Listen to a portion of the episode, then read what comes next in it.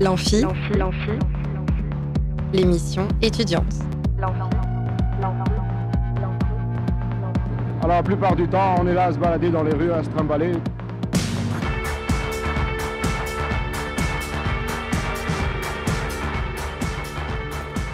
Bonjour et bienvenue dans l'Amphi, l'émission étudiante sur Radio Alpa 107.3 FM Le Mans et radioalpa.com. Est-ce que vous aimez rire? Bien sûr que vous aimez rire, mais est-ce que vous aimez rire autant que notre invité du jour? Aujourd'hui, nous allons écouter une interview d'un dessinateur de presse dans Charlie Hebdo et dessinateur de BD, Eric Salch, qui a sorti aux éditions Les Échappés son troisième lookbook sous-titré Du maintien de l'ordre. On écoutera ensuite les chroniques étudiantes de Merlin et Maël. Salut à vous. Salut. Ça va bien? Ça, va et toi? Bah super.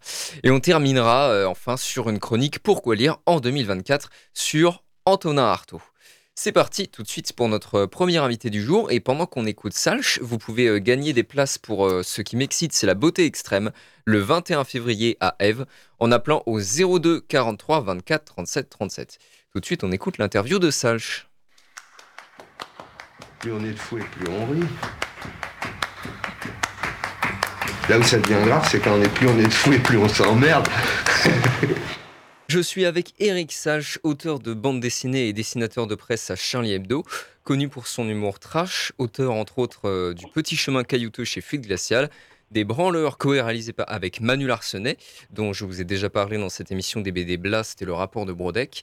Euh, Salch est aussi l'auteur d'une revisite des Misérables, de Stupide Mal Blanc, qui lui vaut le prix Schlingo en 2023, et de Résidence Autonomie, mais surtout des terribles lookbooks dont est sorti récemment le troisième tome, le lookbook du maintien de l'ordre. Bonjour Eric Salch. Bonjour. Alors pour commencer, est-ce que euh, vous pouvez nous, nous raconter un peu comment vous êtes entré dans, dans une carrière de dessinateur? Bah, en fait, je dessine euh, depuis que je suis tout petit, depuis, que, euh, depuis que je suis en âge de tenir un crayon. Donc, je, je suis, j'ai toujours été passionné par le dessin. Voilà. Et du coup, vous êtes naturellement dirigé là-dedans en fait. Bah, pas immédiatement. euh, j'ai fait des études de graphisme. Après, j'ai bossé dans la mode. Ok. Mais c'était lié au dessin, toujours à la création, tout ça. Mais bon, c'était, je me faisais un peu chier là-dedans. Mais bon, je le faisais parce que voilà, j'avais des sous. Ouais. Et puis, euh, puis après, j'ai changé euh, du tout au tout. Et j'ai décidé enfin de faire vraiment ce qui me plaisait. Ok. c'est-à-dire de la bande dessinée et, et, euh, du, enfin, du dessin, maintenant du dessin de presse aussi. Alors ça- c'est étonnant qu'on qu'on sache que vous avez d'abord fait du, du dessin de mode. Enfin, c'est assez étonnant quand on voit votre œuvre en tout cas parce que vos, vos personnages ils sont assez peu glamour en fait. Votre style est volontairement euh, crado. Ce que je faisais, c'était surtout des, des graphismes pour des, pour des marques, euh, pour une marque qui, qui, qui avait aussi un marché sur le marché hip-hop américain. Je faisais des trucs comme ça. Donc, euh, D'accord. c'est pas- je faisais pas de, j'étais pas Karl Lagerfeld. Hein, je Ouais. faisais des trucs, euh, Ça marche. voilà, Ouais. graphiste, illustrateur. Ben, enfin, même il y, a- y a quand même un, un contraste, j'imagine, en ce que, ce que, entre ce que vous faisiez en termes de mode et ce que vous faites aujourd'hui euh, dans la BD, quand même, non? Ah bah c'est sûr, oui. Bah avant, je faisais ce qu'on me demandait de faire. Mhm. Aujourd'hui, je fais ce que j'ai envie Ouais. de faire. Donc ça change tout. Et alors, quels quels dessinateurs euh, vous ont inspiré principalement? Bah d'abord quand j'étais petit, il y a eu euh, comme tout le monde les classiques, hein, Astérix, euh, Tintin. Ouais. Après euh, après il y a eu Gottlieb. Mm. Quand j'étais enfant, on va dire. Gottlieb qu'on entend dans le jingle de, de l'invité du jour pour, pour les Voilà. auditeurs et auditrices. Et après bah après en adolescence, euh, Humain, Reiser. Oui. Et en fait euh, puis des trucs des BD comme Rank Xerox de euh, Liberator. Euh, tout- toute cette la BD des années 80 un peu toute Lausier aussi j'aimais bien la course du rat de Lausier je l'ai lu à 12 ans ça m'a Mm. traumatisé voilà donc je suis un peu resté sur ces influences et, et aujourd'hui bah, je bosse avec Vuillemin donc Ouais. je me retrouve avec mon idole on va dire de d'enfant d'adolescence quoi aujourd'hui c'est c'est mon collègue quoi donc Mm. je trouve je suis super content quoi Oui, Vilma, c'est vrai que, enfin, on sent vraiment euh, son, son influence euh, dans votre dessin au niveau de, de, de l'aspect un peu crado, quoi. Donc, euh, oui, ça doit être super pour vous de, de travailler avec lui aujourd'hui. Qu'est-ce qui vous a conduit, en fait, à devenir dessinateur dans ce journal Charlie Hebdo? Bah, en fait c'est eux qui m'ont appelé D'accord, Donc, euh, parce que je faisais le lookbook, j'avais commencé le lookbook. euh, je Mm. connaissais le dessinateur Félix, qui- Ouais. avec qui on est devenu, on est devenu très potes. Et c'est lui qui m'a m'a dit tiens, tu viens dessiner avec nous au journal. euh, Et euh, bah, c'est ce qui s'est passé. Et puis bah, au début, euh, je voulais pas du tout faire du dessin de presse. Ouais. Au départ, j'étais pas. Oui, c'est vrai que c'est- Enfin, oui, je, je vous connais pas d'activité de dessin de presse avant Charlie Hebdo en tout cas, donc c'est vrai que c'est étonnant aucune. qu'il vous ait appelé, ouais, comme ça. Non, aucune. Vraiment, euh, j'ai appris euh, là-bas avec eux, quoi. Mm. Puis j'y ai pris goût et, et maintenant, euh, vraiment, je je pourrais pas m'en passer, quoi. Ouais, ouais. C'est en 2016 en tout cas que sort euh, votre premier lookbook, incarnation euh, même de votre esprit caustique. Est-ce que vous pouvez nous en résumer un peu le principe? Bah en fait, déjà la naissance du truc, c'est euh, j'étais chez moi, je m'ennuyais. Je- À l'époque, c'était la mode des hipsters avec des barbes et tout. Puis j'ai fait un petit dessin tout petit. hein. Le dessin, il est sur un coin de page, il fait euh, 3-4 cm. Et puis j'ai mis des petites flèches euh, très rapidement. Ça a dû prendre euh, deux minutes. Puis j'ai posté le truc sur Internet, sur Facebook à l'époque. Et là, ça a pris en l'espace d'un week-end euh, une ampleur. euh, J'avais fait 200 000 vues, donc j'ai halluciné quoi, pour un dessin que je... Mais en fait, ça, c'était marrant parce qu'en fait, c'était un dessin où finalement j'étais assez sincère Ouais. J'avais un peu lâché prise, on va dire. Comment dire euh, enfin, tu, tu à un moment où tu n'en as plus rien à foutre, tu fais Ouais. bon allez, je vais, je vais dessiner ce que j'ai envie. Et c'est vrai que ça s'est mis à marcher quoi. Hmm. C'est-à-dire au moment où j'étais le, plus sincère possible. D'accord. Donc euh, voilà. Enfin moi c'était pour déconner, mais bon, Oui. il y avait une part, une Bah, ça part marchait, de, de, de vrai euh, de, Hmm. de, dans ce que j'écrivais. Je, je pensais vraiment. Hmm. J'étais un peu un peu un rageux à l'époque. je suis moins maintenant. Différemment. Vous avez, vous avez extériorisé en fait quoi. ça, ça a été Ouais. cathartique un peu Ouais, puis bon, voilà, il y a eu le succès du truc. Puis Ouais. les gens, ils, ils me disaient, ah, fais-en un autre. Moi, je pensais qu'un seul dessin suffirait. Bon, je me dit, je vais pas faire ça. Mm. Puis bon, comme les gens insistaient, j'en ai fait un deuxième, pareil, re-succès, machin. Après, euh, mon pote Félix, justement, de, du journal, s'était greffé au truc. On, on s'amusait à déconner. et- Hmm. et vous, euh, vous imaginiez pas que ça prendrait. J'ai mis ça, on va dire, dans, plus dans un truc d'actu, quoi. Ouais. Et ça, c'est grâce à, à Félix qui m'avait dit, tiens, tu devrais peut-être plus orienter actu. Hmm. Voilà, c'était les débuts de, de tout ça, quoi. Hmm. Alors, il y a un point quand même euh, important que vous n'avez pas précisé quand vous avez décrit le lookbook, c'est que sur toutes ces petites flèches là que vous mettez autour des personnages, vous mettez euh, tout simplement bah, des insultes en fait. Et, euh, et ça, ça a l'air con dit comme ça, mais en fait, euh, ça marche effectivement, comme vous l'avez dit. Les gens rient. Et, pourquoi c'est si drôle en fait, à votre avis? Alors là, franchement, il y a un côté. Moi, j'ai toujours vu l'art. Enfin, l'art, ça se la pète de dire ça, mais en tout cas, j'ai toujours vu, ouais, on va dire, une, prat- une pratique artistique euh, comme un défouloir, quoi. Enfin, moi, j'ai toujours voulu m'amuser, vraiment. Ouais. Me défouler en dessinant et donc là c'était vraiment je pense que c'est le côté défouloir qui fait marrer les gens Est-ce que tout le monde trouve ça drôle justement, ou bien est-ce que vous recevez parfois des réponses euh, peu enthousiastes, on va dire? Bah, à l'époque où j'avais ma page Facebook, je me faisais autant insulter que, que, que, les gens adoraient. C'était vraiment, du coup, euh, les gens commentent au début, euh, enfin les gens commentaient, puis quand il y avait un commentaire euh, qui, enfin, insultant, en me disant que j'étais une sous-merde et que Mhm. machin, que je devais mourir, bah heureusement il y avait des gens qui venaient, qui, qui me défendaient. voilà. Donc moi j'assistais à tout ça, euh, puis au bout d'un moment, après c'était, euh, je faisais aussi exprès quoi. Mhm. C'est-à-dire que je savais à quel moment poster un dessin. euh, Ouais. Vous avez recherché, vous sur avez recherché la provocation après quoi. Ouais, mais c'était pour se marrer, quoi. Oui, bah oui. Enfin, c'était toujours dans l'optique de. Mm. Par exemple, j'avais fait un dessin sur les à l'ouverture de la chasse, sur les chasseurs. Ouais.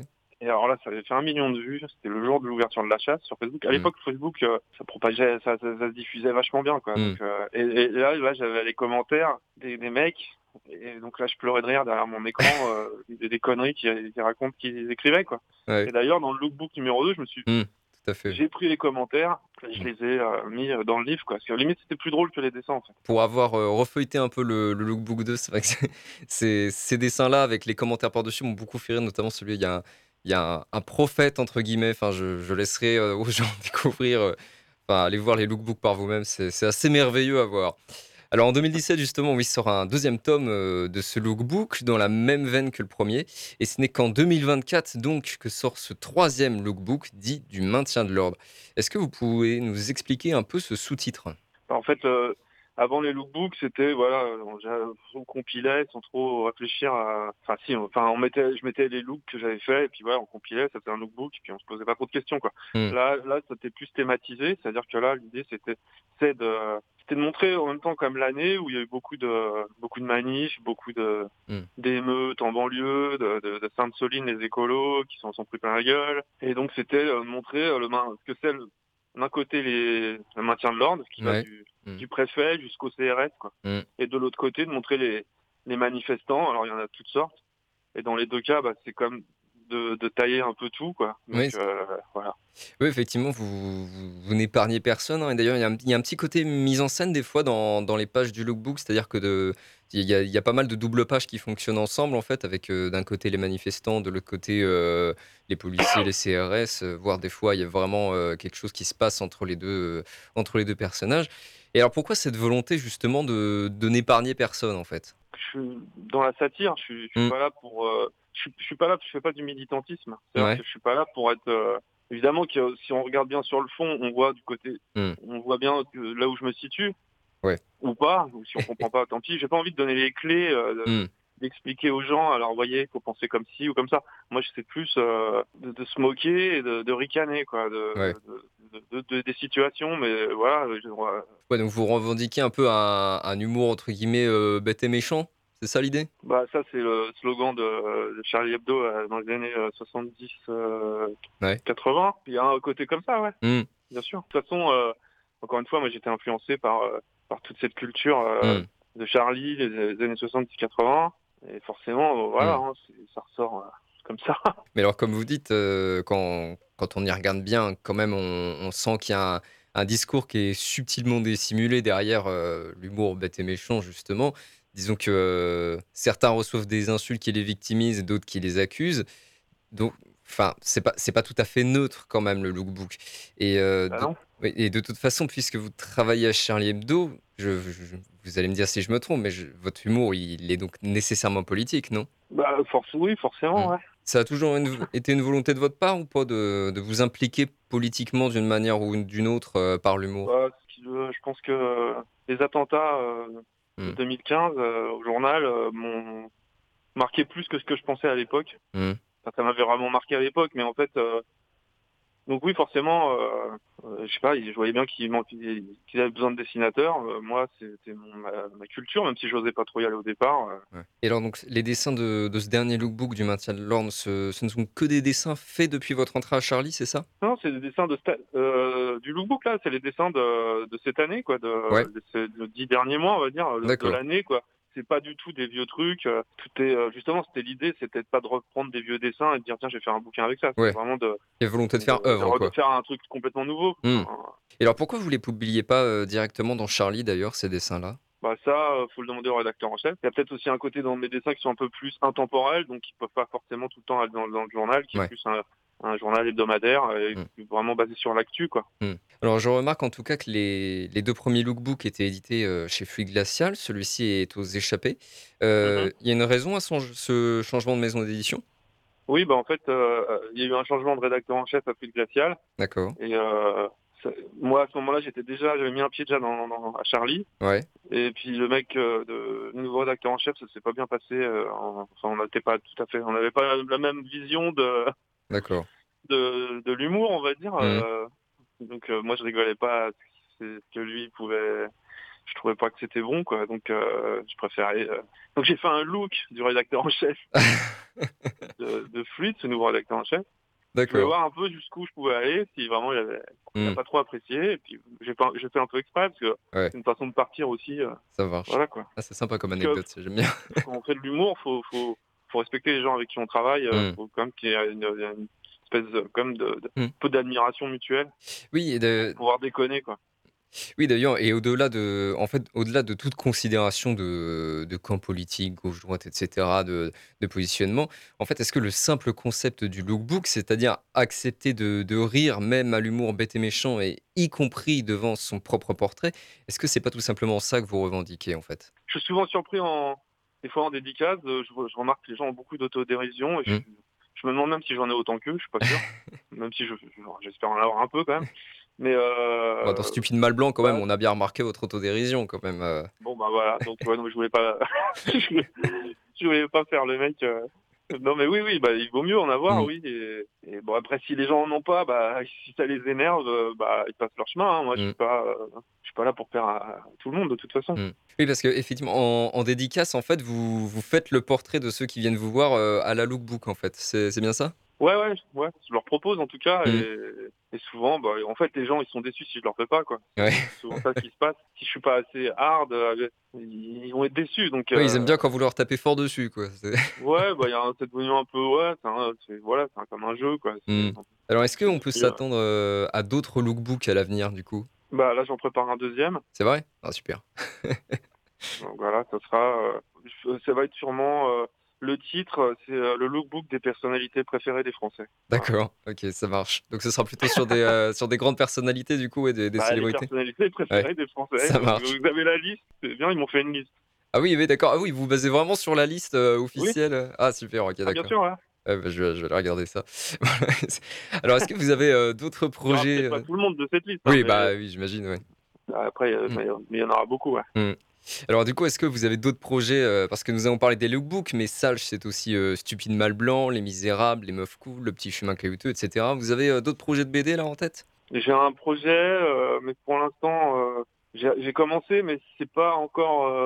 Faut surtout que je m'y mette, quoi. Ouais. Mais euh, c'est un peu dans la même veine que Résidence Autonomie. D'accord. Ça sera un peu dans la même veine sur un témoignage euh, Mm. euh, sur une, une professeure qui, qui s'occupe de- des migrants, des migrants dans, les écoles pour leur apprendre le français. Mm. J'ai l'impression que vous commencez à apprécier le, le truc du, du reportage BD un peu, non? En fait, c'est quand même, par exemple, résidence autonomie. J'ai jamais mis les pieds dans une résidence autonomie. C'est vraiment mon pote D'accord. qui bossait là-dedans, qui me racontait tout dans le détail. Je notais Mhm. tout dans le détail. Pour pas, après, pour pas trahir les lieux, j'in- j'inventais un peu les Mhm. décors, mais je me basais sur des photos que j'avais vues sur Internet, tout ça.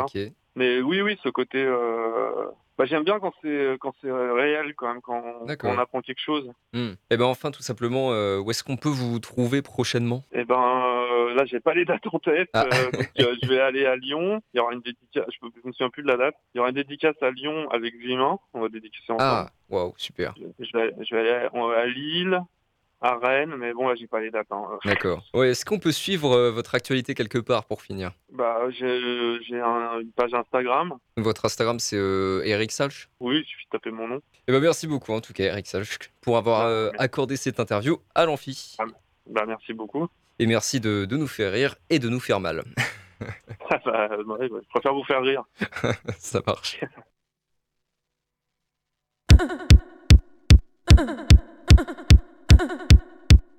Ha ha ha.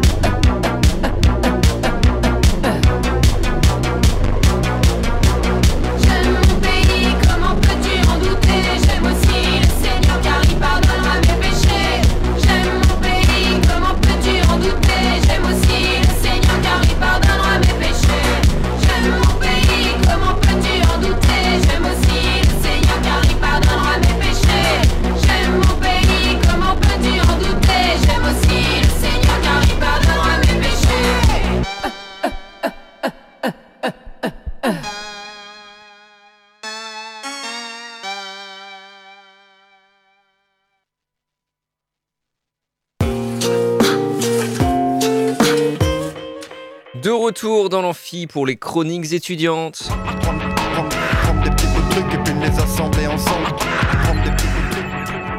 Et on est avec Merlin et Maël. Salut à vous. Salut.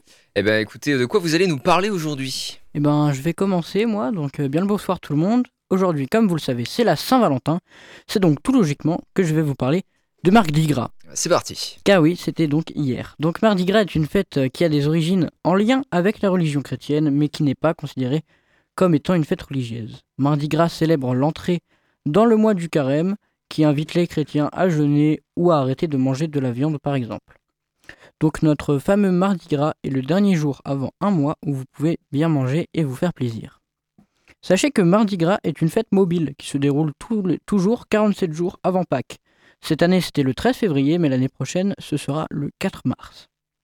Bref, Mardi Gras est une fête aux origines lointaines puisqu'elle était déjà une fête dans la Rome antique mais sous le nom de Calende, qui était pour les Romains l'occasion de fêter le retour du printemps en se déguisant et en ne respectant pas les lois ou, certains interdits. La religion chrétienne a donc pris cette fête et n'a pas spécialement changé les manières de la fêter. Manger à outrance, danser, se déguiser, etc. Ils ont juste changé la justification, le carême. Mais Mardi Gras, c'est surtout une fête où on mange, une de mes grandes passions. On peut d'ailleurs déguster des crêpes, des beignets, des gaufres ou d'autres mets composés d'ingrédients gras comme le- les tourtisseaux vendéens, les merveilles bordelaises, les beignets des Vosges ou encore les bugnes lyonnaises. En tout cas, si vous êtes une fine bouche et un gourmet, vous savez sans doute que toutes ces spécialités sont la même chose à quelques exceptions près, mais j'en parlerai un peu plus tard. On retrouve Mardi Gras surtout dans les pays européens, et à part le nom, rien ne change vraiment. Sauf en Suisse. Et oui, en Suisse, plus particulièrement dans le canton de Fribourg, un canton bilingue germano-francophone, encore plus particulièrement dans les villages de Villars-Soumont et de Nérivu, il y a une tradition particulière à ces deux villages qui est le matin de Mardi Gras, les enfants du village se déguisent en soldats et viennent toquer aux portes afin d'obtenir des pièces. Mais attention, les traditions sont proches, mais il y a une différence.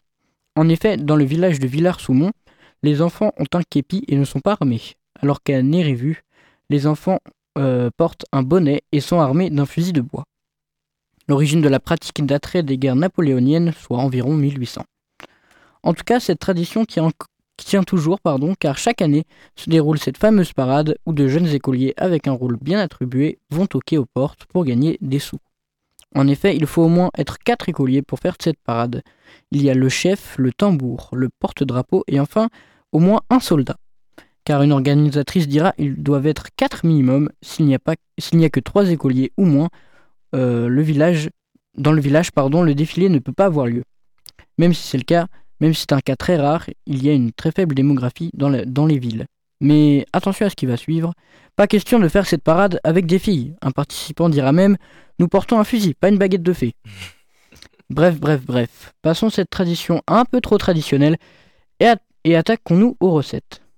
Alors moi, je suis vendéen. Je vais donc vous parler des tourtisseaux et leurs recettes. C'est pour ça que j'ai appelé une experte en la matière de cuisine et des tourtisseaux, ou encore des botreaux. Je parle bien sûr de ma grand-mère, qui fait de délicieux tourtisseaux. Et c'est alors sous vos oreilles attentives que je vais vous, dévoiler sa recette. Il vous faudra 500 g de farine, 125 g de sucre, autant de beurre, environ 15 centilitres de lait, 3 œufs, une cuillerée de rhum ou d'eau de vie, un sachet de sucre vanillé et puis un sachet de levure. Pour commencer, il faut mélanger les œufs avec le, sucre. Ensuite, vous ajoutez le lait, le beurre fondu, l'eau de vie, la levure et la farine, mais petit à petit. Quand vous avez obtenu une pâte bien lisse et élastique, vous l'étendez pour obtenir, euh, pour obtenir une pâte assez mince. Vous découpez ensuite en losanges, enfin vous les faites frire dans l'huile euh, très chaude, vous les faites euh, tourner pour qu'ils dorent des deux côtés, vous les sortez de l'huile, vous les épongez, vous les saupoudrez de sucre glace et c'est prêt. Comme ceux qui attendent les personnes présentes dans le studio.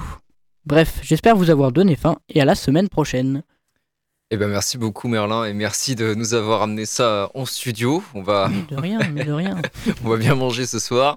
Et alors en plus il nous en a fait beaucoup, hein. il nous en a fait toute une barquette là, Ah oui. on, on est content. Eh ben, du coup on passe à toi Maëlle, vas-y. Merci. Alors bonjour à tous. Aujourd'hui, je vais vous parler de la judokate française qui cumule les titres mondiaux depuis 2014. Je parle bien sûr de Clarisse Agbenienou. Clarisse Agbenienou est née le 25 octobre 1992 à Rennes. Elle a donc 31 ans. Clarisse est judokate dans la catégorie poids mi-moyen, c'est-à-dire les moins de 63 kg. En 2011, elle a fait ses débuts en équipe de France senior et se qualifie pour ses premiers Jeux olympiques de Londres en 2012. Lorsqu- alors qu'elle avait seulement 19 ans. Durant ces JO, elle termine cinquième de la compétition.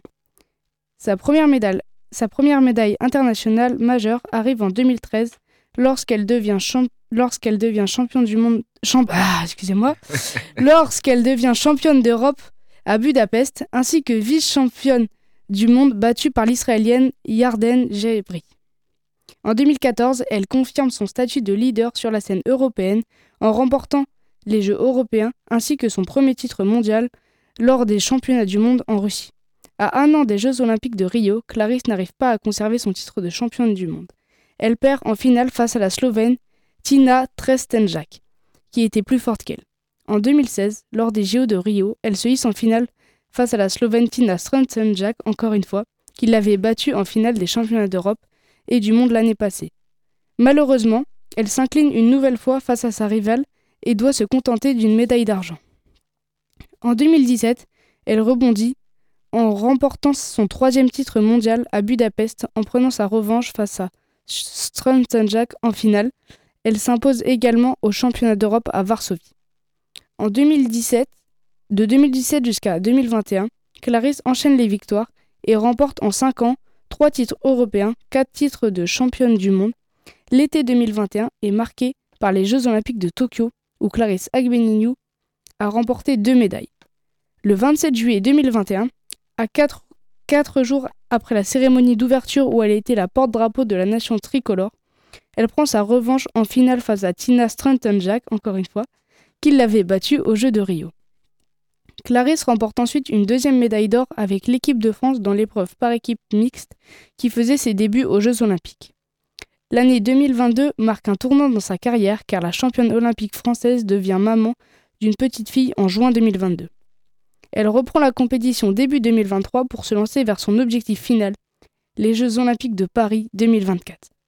Onze mois après la naissance de sa fille, Clarisse Agbenienou fait son retour au championnat du monde qu'elle dispute au Qatar. Clarisse réussit son comeback et remporte son sixième titre mondial. J'espère que Clarisse sera en forme cet été à Paris, mais je n'en doute pas, d'autant plus que Clarisse aura sa fille d'un peu plus de deux ans comme motivation supplémentaire.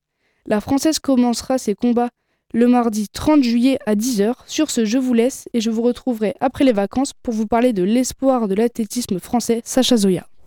Eh ben merci beaucoup Maëlle pour ta chronique. Bah de rien. Alors on va faire une petite pause pendant laquelle vous pouvez gagner des places pour euh, Molto Morbidi et Machine et moi ce 15 février au Saunière en appelant au 02 43 24 37 37. Tout de suite, on écoute Morgan qui est le thème du personnage de l'engineer dans le jeu vidéo Team Fortress 2 que j'affectionne particulièrement.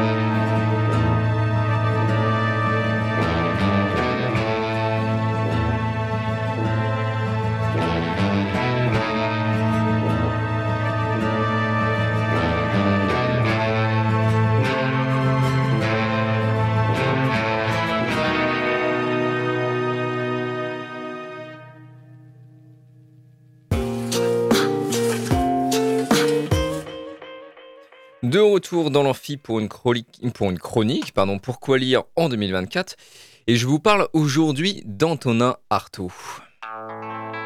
Dans une civilisation de l'image, le livre continuera à occuper une première place.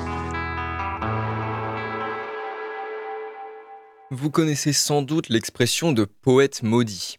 On signifie par là un homme dévoué à l'art corps et âme, au point qu'il finit par négliger les aspects les plus évidents de la vie, se sustenter, entretenir une vie sociale, etc. Et se reclue alors dans une solitude où la douleur et la folie viennent peu à peu s'emparer de lui.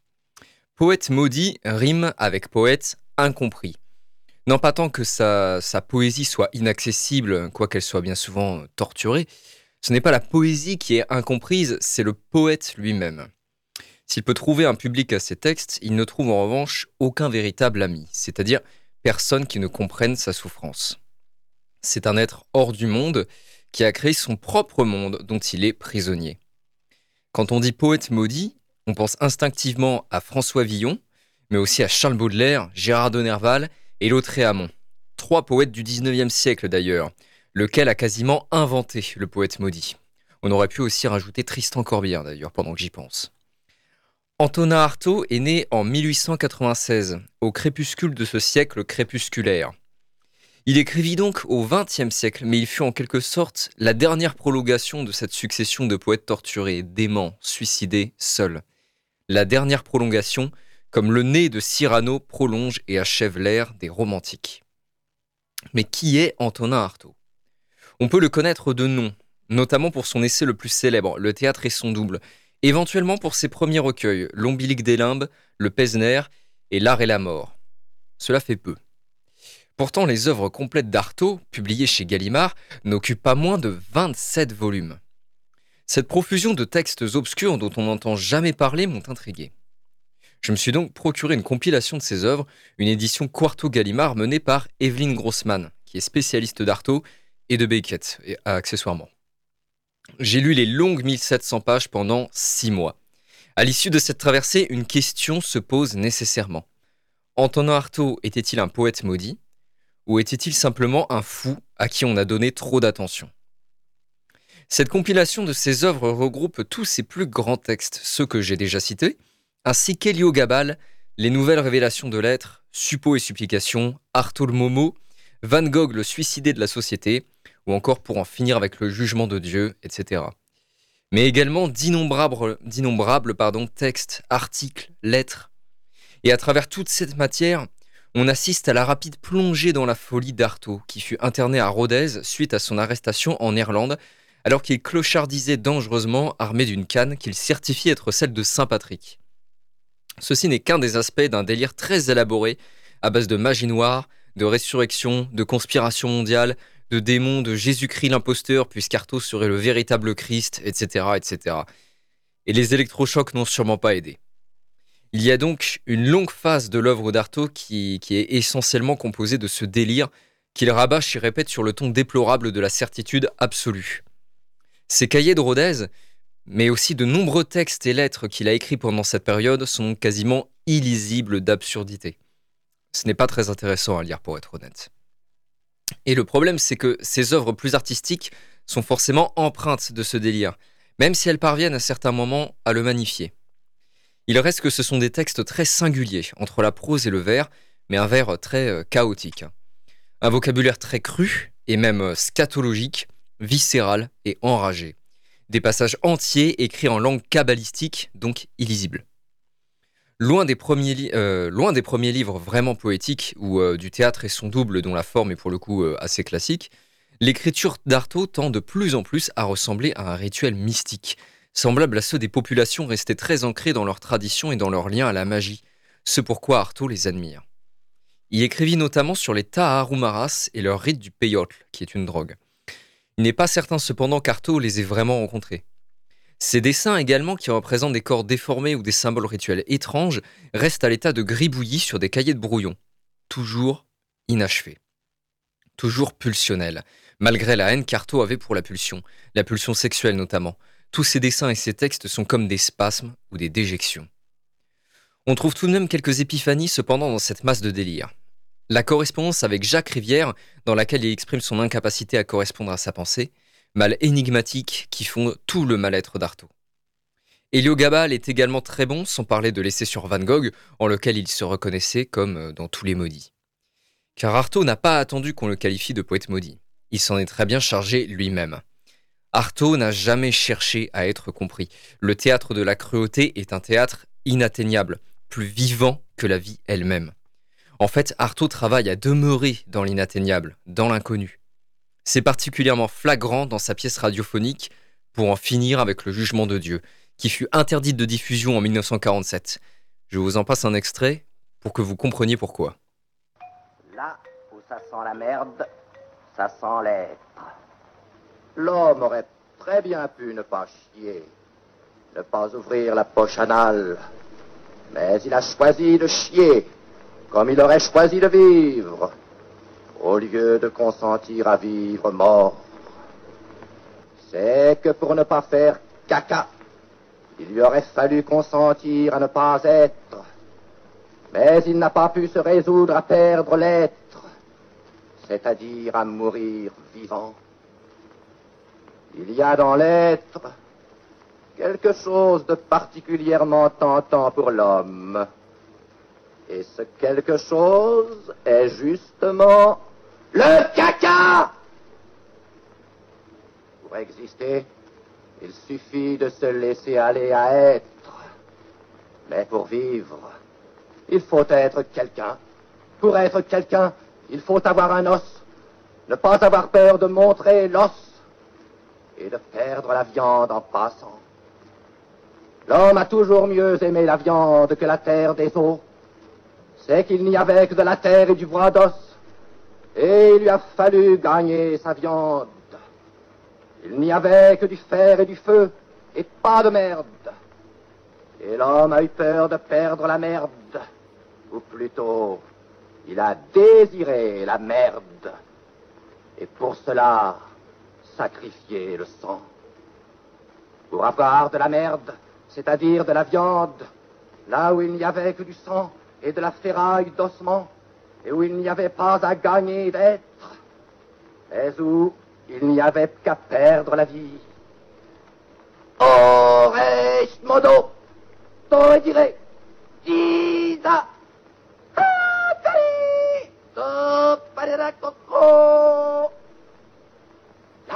comprenez mieux maintenant euh, ce que je voulais dire quand je disais qu'Artaud voulait rester incompris. Alors pourquoi le monde littéraire a-t-il autant consacré l'œuvre d'un homme qui, s'il n'est certes pas dénué de talent littéraire, enfouit ce dernier sous des couches et des couches de démence? Artaud écrit J'ai été malade toute ma vie et je ne demande qu'à continuer. Elle est là, la grande incompréhensibilité d'Artaud. C'est peut-être ce qu'on jalouse, en tout cas ce qu'on admire, cette volonté d'être soi, à en crever. Dans une civilisation de l'image, le livre continuera à occuper une première place. Le diable m'a dit, Ferré, fais-moi une chanson. C'était une commande. Et puis, une commande du diable, mon Dieu, ça change. Thank you, Satan. Pour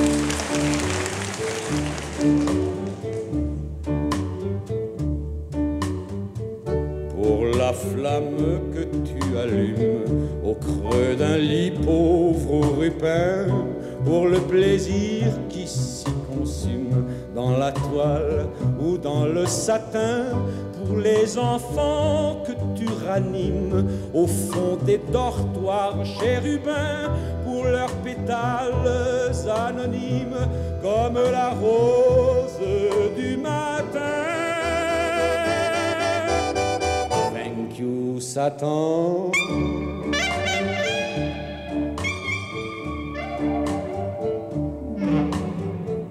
Pour le voleur que tu recouvres de ton chandail tendre et rouquin, pour les portes que tu lui ouvres la tanière des rupins, pour le condamné que tu veilles à l'abbaye tu montes en l'air pour le rhum que tu lui conseilles et le mégot que tu lui sers.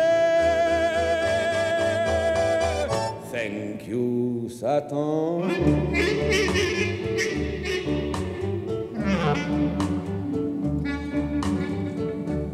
Pour les étoiles que tu sèmes dans le remords des assassins et pour ce cœur qui bat quand même dans la poitrine des putains, pour les idées que tu maquilles dans la tête des citoyens, pour la prise de la Bastille, même si ça ne sert à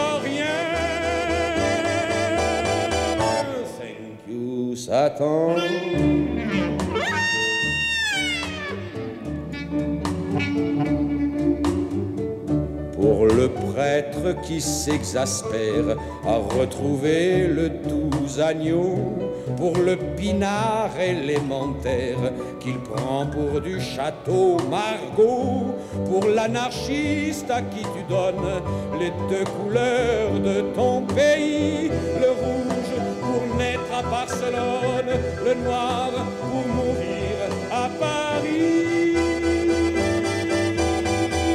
Thank you, Satan.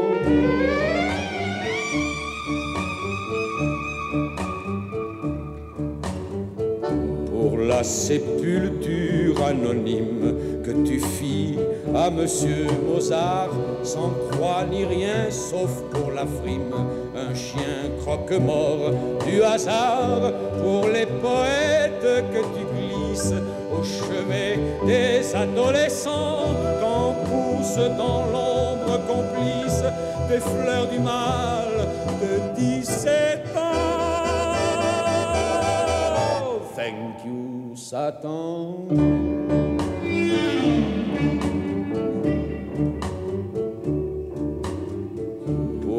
Péché que tu fais naître au sein des plus raides vertus, et pour l'ennui qui va paraître au coin des lits où tu n'es plus, pour les ballots que tu fais paître dans le pré comme des moutons, pour ton honneur à ne paraître jamais à la télévision.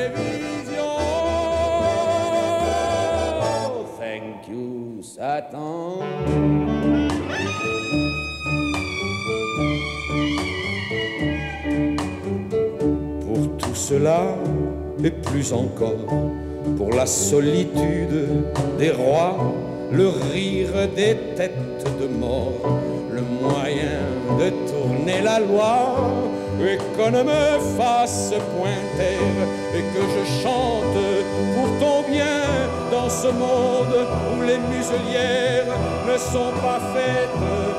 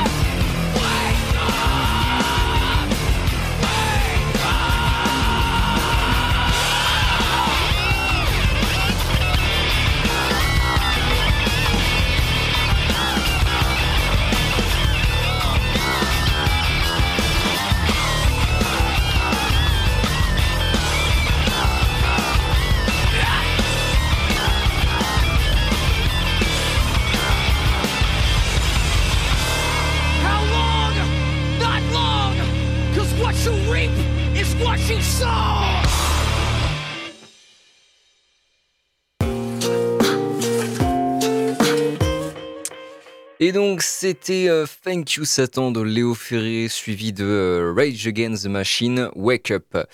Merci d'avoir suivi l'amphi. La prochaine aura lieu ce jeudi 15 février. Et nous serons avec Nolwenn Percheron qui nous parlera des nombreux voyages qu'elle a effectués, sac sur le dos. Elle aura beaucoup de choses à nous raconter, je crois.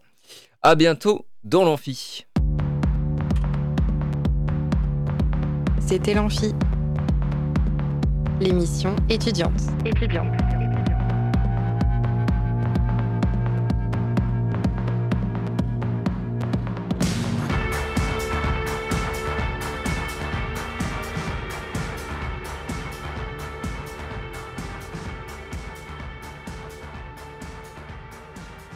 Radio Alpa, l'alternative.